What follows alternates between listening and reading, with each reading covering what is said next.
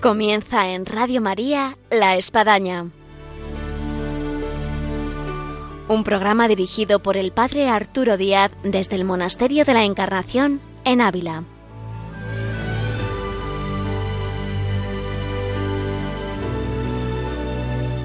Hola, buenos días. Les habla el Padre Arturo Díaz. Bienvenidos a La Espadaña un gusto de estar con todos ustedes una vez más aquí en Radio María en esta mañana de viernes. Y desde la espadaña nos queremos unir a esta campaña del mes de mayo que Radio María viene a realizar, a través de la cual, con la ayuda, la colaboración, la cooperación, el sacrificio, la oración, hace posible que la radio de la Virgen se pueda extender a todos los rincones de España y no solamente de España, sino incluso del mundo. Así que que esta campaña pueda hacer posible lo que yo quisiera hacer posible, tal vez desde ese lecho de dolor, desde esa habitación, desde ese taxi, desde ese camión, desde ese ir y venir en moto, el sueño de poder hacer que la Virgen llegue a muchos lugares. Así que podamos colaborar con esta campaña que Radio María nos pone tan a la mano y tan cercana. Bienvenidos a este programa y a esta promoción de Radio María que llegue a todo el mundo. Aunque a veces nos parece que el hombre contemporáneo vive a gusto sin Dios, nuestra sociedad da muchos signos de un profundo vacío existencial que manifiesta que consciente o inconscientemente todo hombre sigue teniendo sed de amor, verdad, vida y belleza infinitas y eternas. En definitiva, tiene sed de Dios, un Dios que se ha acercado al hombre en Jesucristo. Por ello, escribe San Pablo, todo el que invoque el nombre del Señor será salvo. Pero el mismo apóstol se pregunta, ¿cómo creerán en aquel de quien no han oído hablar? ¿Y cómo oirán hablar de él sin nadie que anuncie? Radio María no tiene otro fin que el de responder a esa llamada y colaborar con la Iglesia en su misión evangelizadora en el mundo, en el que ya está presente en más de 80 países para que pueda seguir esa expansión en España y muchas otras naciones, realizamos nuestra campaña de mayo, en la que esperamos contar un año más con tu oración, sacrificio, testimonio y donativo. Colabora. Puedes hacerlo sin moverte de casa, con una simple llamada al 91 822 8010 o a través de nuestra página web www.radiomaria.es donde verás los números de cuenta a donde podrás realizar una transferencia bancaria o a través de pasarela de pago con tarjeta. Además, tenemos disponible el método de pago Bizum. Radio María, enviada a anunciar la buena noticia al mundo entero. Nos sumamos así a esta campaña de Radio María y en nuestro programa del día de hoy también llegamos a una realización de algo muy hermoso por la cual rezamos tanto, que son las vocaciones, las vocaciones sacerdotales, y tenemos con nosotros a un sacerdote recién ordenado, al padre André Blachet, legionario de Cristo de Canadá, pero que está de formador aquí cerquita, en Navacerrada, en el noviciado de los legionarios de Cristo. Buenos días, padre André. Buenos días para Arturo. muchas felicidades. Muchas, muchísimas gracias, Padre. Eh, es un gusto tenerla aquí nuestros micrófonos. Vienen con frecuencia sacerdotes que nos cuentan testimonios. También tenemos seminaristas que también nos hablan del entusiasmo por la vocación. Pero eh, a sacerdotes recién ordenados no, no siempre se nos da, porque no es tan fácil. Además, la reciente ordenación pues dura, pongámosle así, un periodo de un año y luego ya no es tan reciente. Ya uno comienza a rodar como, como sacerdote. Eh, tuve la gracia de estar en su ordenación eh, hace apenas unas semanas en Roma, en la Basílica Santa María Mayor, eh, conferida por el cardenal muy querido, eh, don Fernando Berger, también legionario de Cristo, y junto con usted, pues otros casi 30 compañeros que se ordenaron. Sí, así es, 28 más. ¿Ha bajado ya aquí a la tierra o todavía está ahí por el cielo? Pues espero, espero que he bajado a la tierra, porque eso es maravilloso. Pero a ver, los próximos meses van a decir si eso es el cielo o la tierra. Me decía una vez uno recién ordenado, dice, es que toda la mañana me tengo que, que pellizcar como para sentir que ya soy sacerdote, ya soy sacerdote. No, yo al revés, yo estoy, me estoy levantando y digo, hoy que voy a celebrar la misa, qué emoción. pues que se pueda cumplir eh, lo que viene a ser esa frase tan hermosa y que tenemos en, aquí en la sacristía. Sacerdote Jesucristo celebra esta misa como si fuera tu primera misa, mm. tu última misa, tu única misa. Sí, es verdad. Pues la primera misa ahora me está tocando. Pues espero que no sea la última, pero sí busco vivirla como sea la única. Hemos tenido aquí con el padre André un cantamisa muy hermoso en el Monasterio de la Encarnación en Ávila junto con la comunidad de carmelitas y los fieles que han asistido. Y sí, fue toda una gracia porque eh, en Canadá, de donde vengo yo, no hay la tradición del besamano, entonces no, ah. no me habían hecho el, hecho el besamano todavía. Así que aquí con las carmelitas, después con el, las personas que estaban en, la, en la misa, tuve mi primer besamano oficial, se puede decir. Así que fue muy especial esta misa. En este nuestro encuentro, está este poder estar aquí frente al micrófono de Radio María, Vamos quizás a, dar marcha atrás y le puede interesar mucho a nuestros oyentes eh, cuál es el origen de la vocación.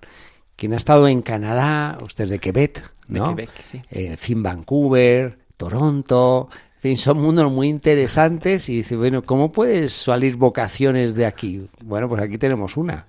Sí, la verdad. ¿Dónde, dónde estriba el origen de su vocación? Eh, pues primero la mente de Dios, pero se concretó a través de mi familia, creo, porque eh, Canadá, de la parte donde, vengo, en Quebec, era colonia francesa. Entonces, eh, durante la colonización hubo mucha fe, pero a partir de los años 60 hubo toda una, secularización y ahora ya no se reconoce que, había, que era un, una colonia de Francia en cuanto católico. Pues sí hay iglesias y los nombres de la calle son todos santos, pero en cuanto a la fe la gente es muy pobre. Y... Pero en medio de eso yo nací en una familia muy católica por el recorrido de mis papás, de cómo, cómo descubrieron la fe gracias a un sacerdote jesuitas, jesuita, y, y, yo nací en este ambiente como si era lo más normal de todo el mundo. Y me di cuenta que eso no era normal cuando fui al colegio y me di cuenta, ay, que todos son así, que... Que no todos son católicos. Que no todos son católicos y que yo era de los únicos que iba a la misa en mi curso. Sí. Eh, entonces, eh, sí, y, pero en mi casa era normal el rezar, el conocer las oraciones, el ir a la misa, el vivir una caridad cristiana, honestidad.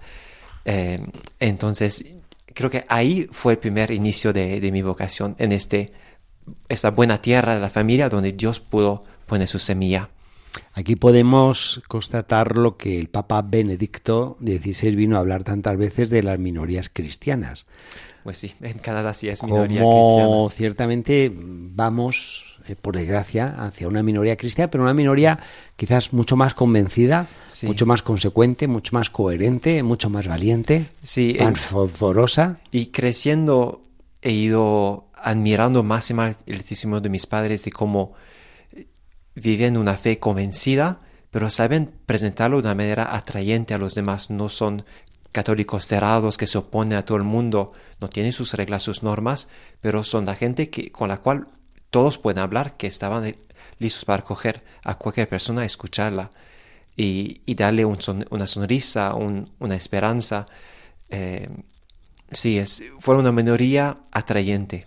Eso es lo que tenemos que ir logrando, Padre Andrés, esa minoría atrayente, por la cual muchos jóvenes quieran ser sacerdotes, quieran ser religiosas, eh, quieran casarse y formar un hogar católico, porque esa minoría atrayente atrae en su alegría, en su entusiasmo, en su convicción, en fin, en tantísimas cosas. Sí, sí. ¿Y cuáles fueron los pasos? Una vez que ya eh, el origen está en la familia, ¿cuál, fue el paso para poder discernir y poder eh, ser sacerdote? Pues estamos hablando de atracción. Sí. Eh, pues el colegio no me atraía mucho, por lo menos por el ambiente de mis amigos, sí, los estudios, pero logré conocer el seminario menor de los Legiones de Cristo. Entonces, en ese entonces, la Legión de Cristo tenía un seminario, seminario menor, entonces un, una, un colegio para niños que se quieren preparar para ser sacerdotes. Y yo llegando ahí, sentí esta atracción de como, hice como un clic, sentí, eso es para mí, estoy hecho para esto. Eh, era muy joven, fue algo muy inmediato, muy intuitivo, eh, y me sentía lleno ahí. Entonces logré decían mis padres que estaba feliz ahí, pero claro, en ese entonces tenía 12 años. Entonces mi madre, como todas las madres hubieran hecho, dijeron, espera, es, eres un poco demasiado pequeño. Eh, y, pero mis padres, que, que, habían sido formados por jesuitas, tenían muy claro el tema de discernimiento. Entonces ellos se pusieron a rezar. No dijeron de, de entrada, no lo vamos a ver, pero rezaron. Y en esta oración fue donde empezó, se puede decir, mi camino, porque eh, este año mi mamá iba de, mi madre iba de, de ejercicios espirituales y en esta oración ella iba como descubriendo mi vocación, se puede decir, como sentía esta atracción de la vocación sacerdotal de uno de sus hijos. Lo comentó el director espiritual, que lo animó a, dar una, a probarlo. Dice, dice, pues pruébenlo un año. Se me dejó ir un año y eso fue el inicio del camino. Yo feliz, yo en mi mente era para toda la vida, pero mis padres eran un año a la vez. Y en este seminario menor, mi, la semilla que mis padres habían puesto en mí ha sido creciendo con amigos buenos, con un ambiente de oración, eh, con un estudio también académico eh, bueno, hasta llegar al momento del noviciado. Sí, yo creo que tenemos que reiterar una idea que está dejando aquí muy buena en torno a padres de familia que nos están escuchando y que pueden tener hijos que tienen una inquietud y tal vez eh, ellos no la captan o no la entienden o consideran que son muy pequeños, como pues efectivamente se puede llegar a canalizar una llamada de Dios eh, a través de un seminario menor donde puede ir germinando, creciendo, madurando esa vocación. Y ahora lo podemos ver mirando hacia atrás. Si usted se hubiese quedado en ese colegio en el cual se encontraba allá. Yo he estado. Sé que no hubiera acabado bien. Eso estoy seguro. A lo mejor está ahora, pues quién sabe, en vez de Cleriman, pues lleno de tatuajes con algún. Tal vez algunos. y no tan feliz, eso seguro. Y efectivamente, no con esa sonrisa que, que, nosotros la podemos aquí constatar en nuestro estudio. Y, quiero añadir algo. Sí. Yo he pensado que yendo al seminario menor, eso es separarme de mi familia, hubiera causado una separación de mí con mis padres y una separación de toda la familia. Y fue todo al revés.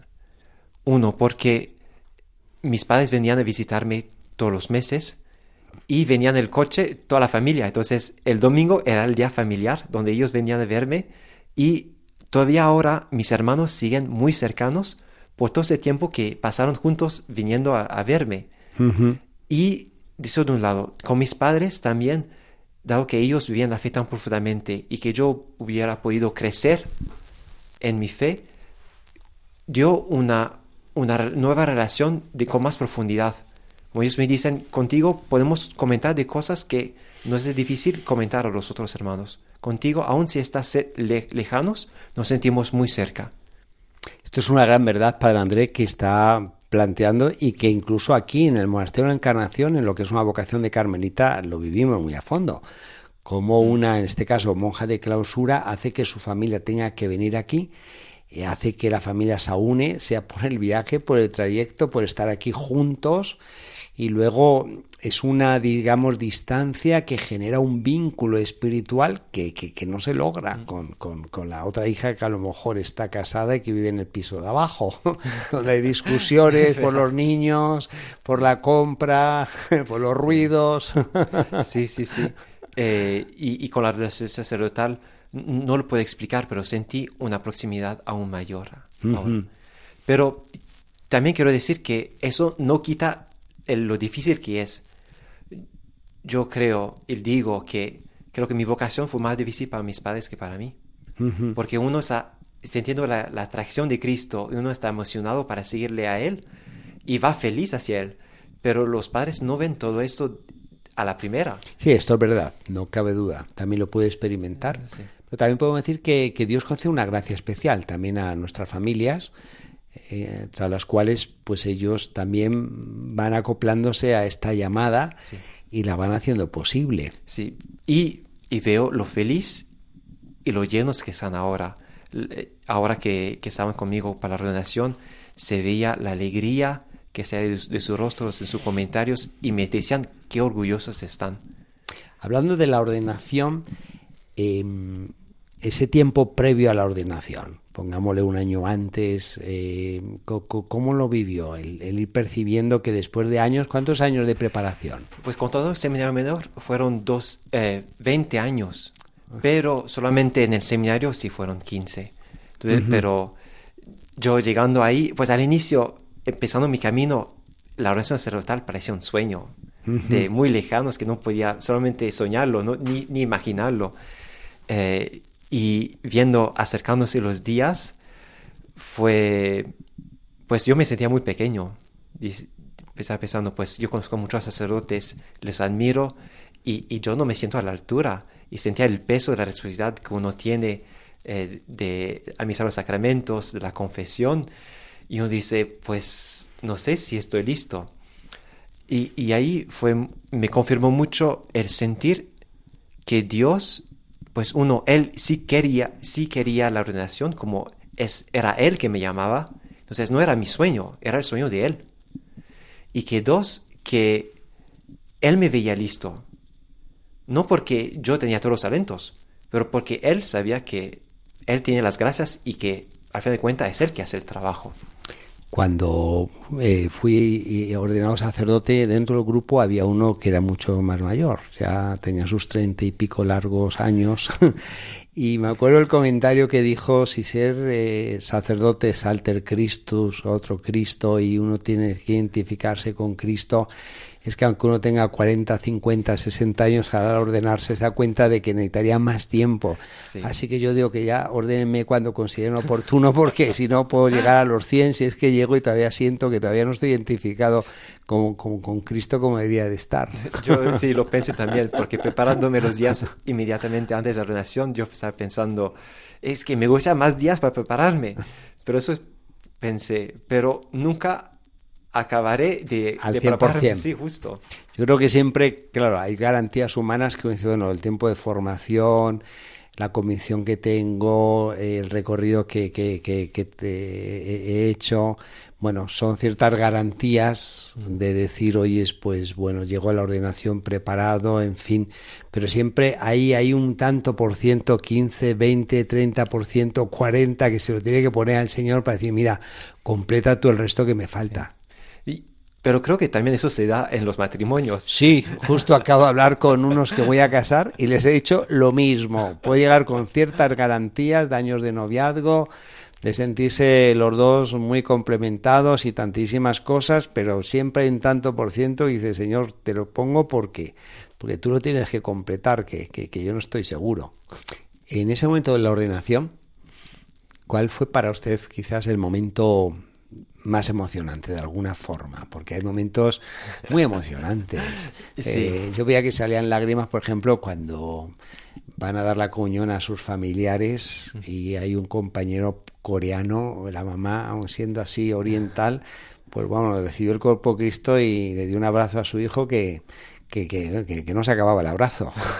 no se acababa el abrazo. Eso que los orientales suelen ser muy... Eso, por eso fue muy llamativo, fue muy llamativo. Son más parcos, más estoicos, ¿no? Sí, sí, en su caso, ¿cuál, cuál, ¿cuál fue el momento así más emocionante de todo lo que supuso eh, dos horas y media de ceremonia?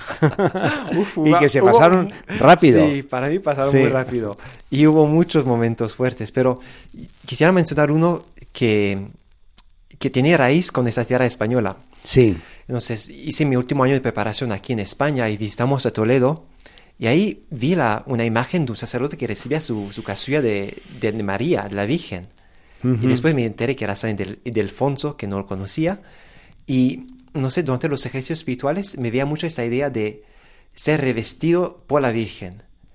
Entonces hay un momento en, la, en el rito de la ordenación, justo después de la imposición de las manos y la oración, eh, donde somos revestidos de, de la casulla, de los ornamentos sacerdotales, y yo le pedí a la Virgen de ser revestido de, que ella me revistiera con su manto. Y después pensando en ese momento, estaba maravillado por dos cosas. Primero, es, estamos la Basílica de Santa María la Mayor, con todo este techo dorado impresionante, eh, como bajo el amparo de la Virgen. Pero también el lugar donde me, me tocó recibir la unción, las manos, fue justo atrás de una imagen de la Virgen de Guadalupe que había que en, la, en la basílica. Entonces era como que recibiendo la unción de mis manos estaba amparado también.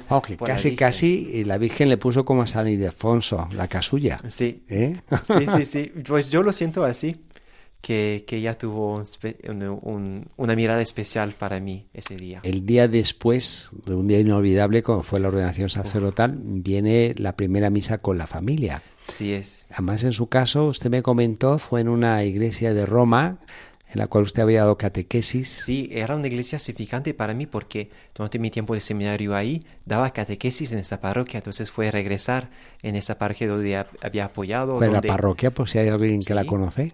¿Cómo se eh, llama? San Salvatore en Lauro, que está cerca de Plaza Navona. Sí. Eh, y, y, también el sacerdote de esta parroquia me, me, había edificado mucho por, por su modo de ser sacerdote. No era legionario, era párroco, sí. pero también su ser sacerdote me había edificado.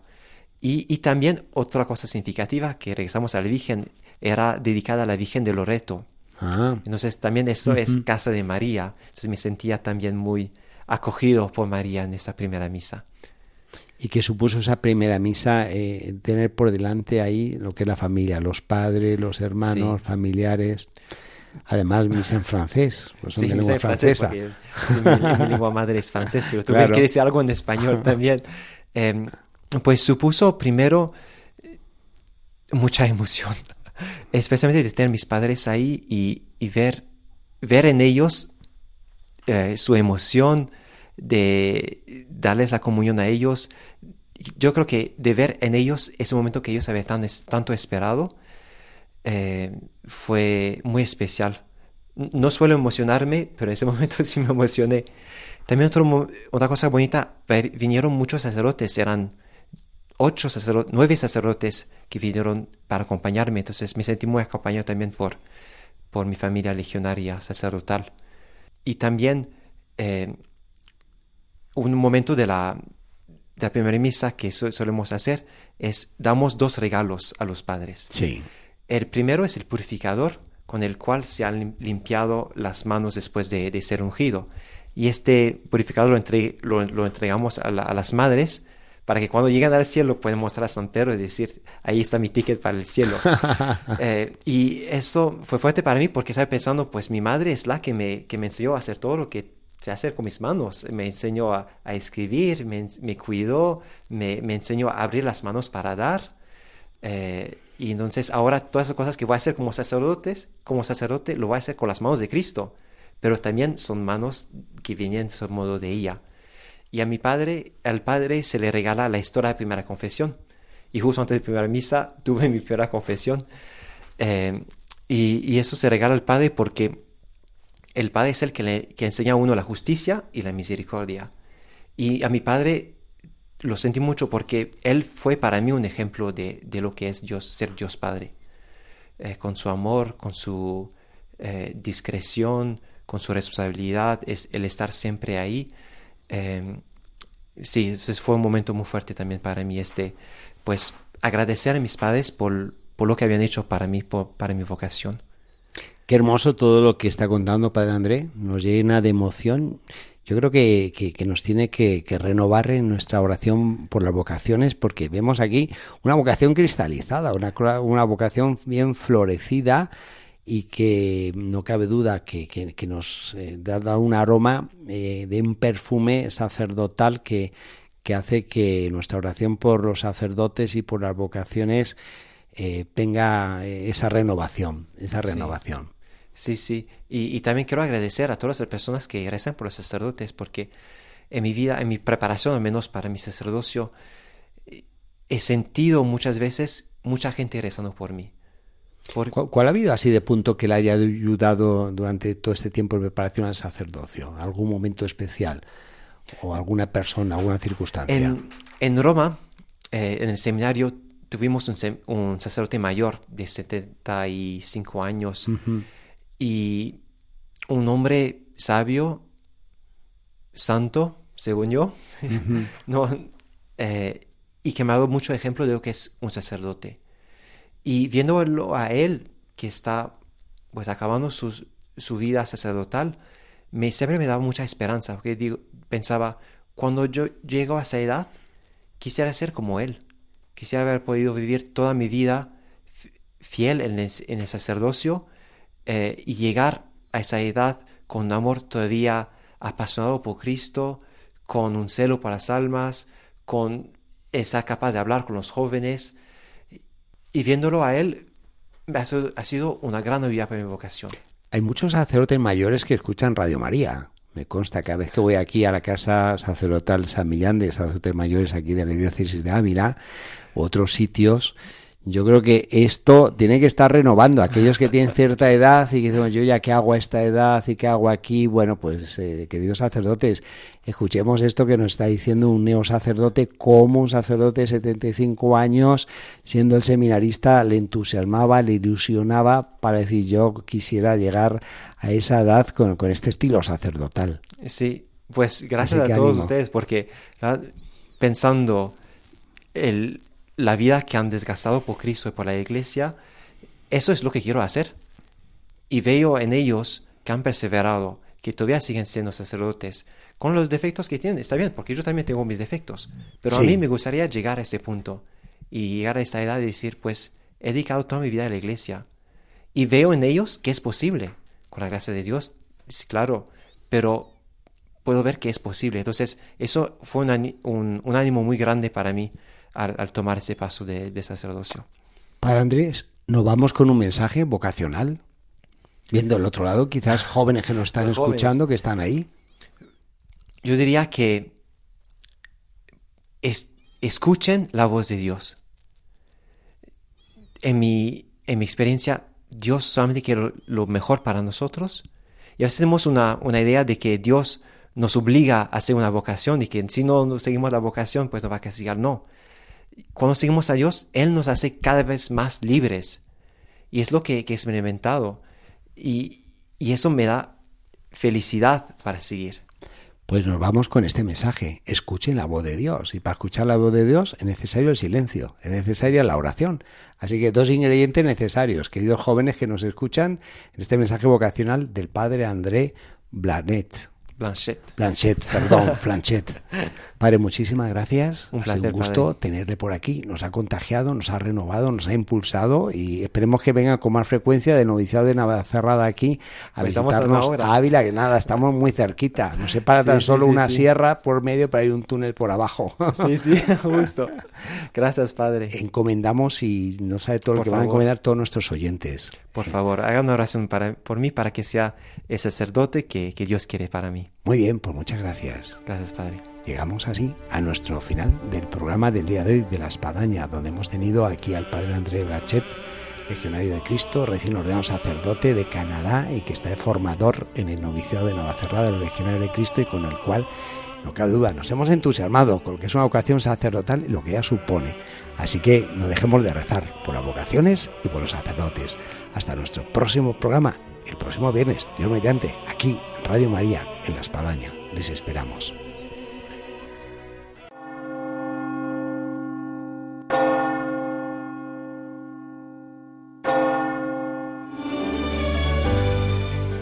Han escuchado en Radio María La Espadaña, un programa que dirige el Padre Arturo Díaz desde el Monasterio de la Encarnación en Ávila.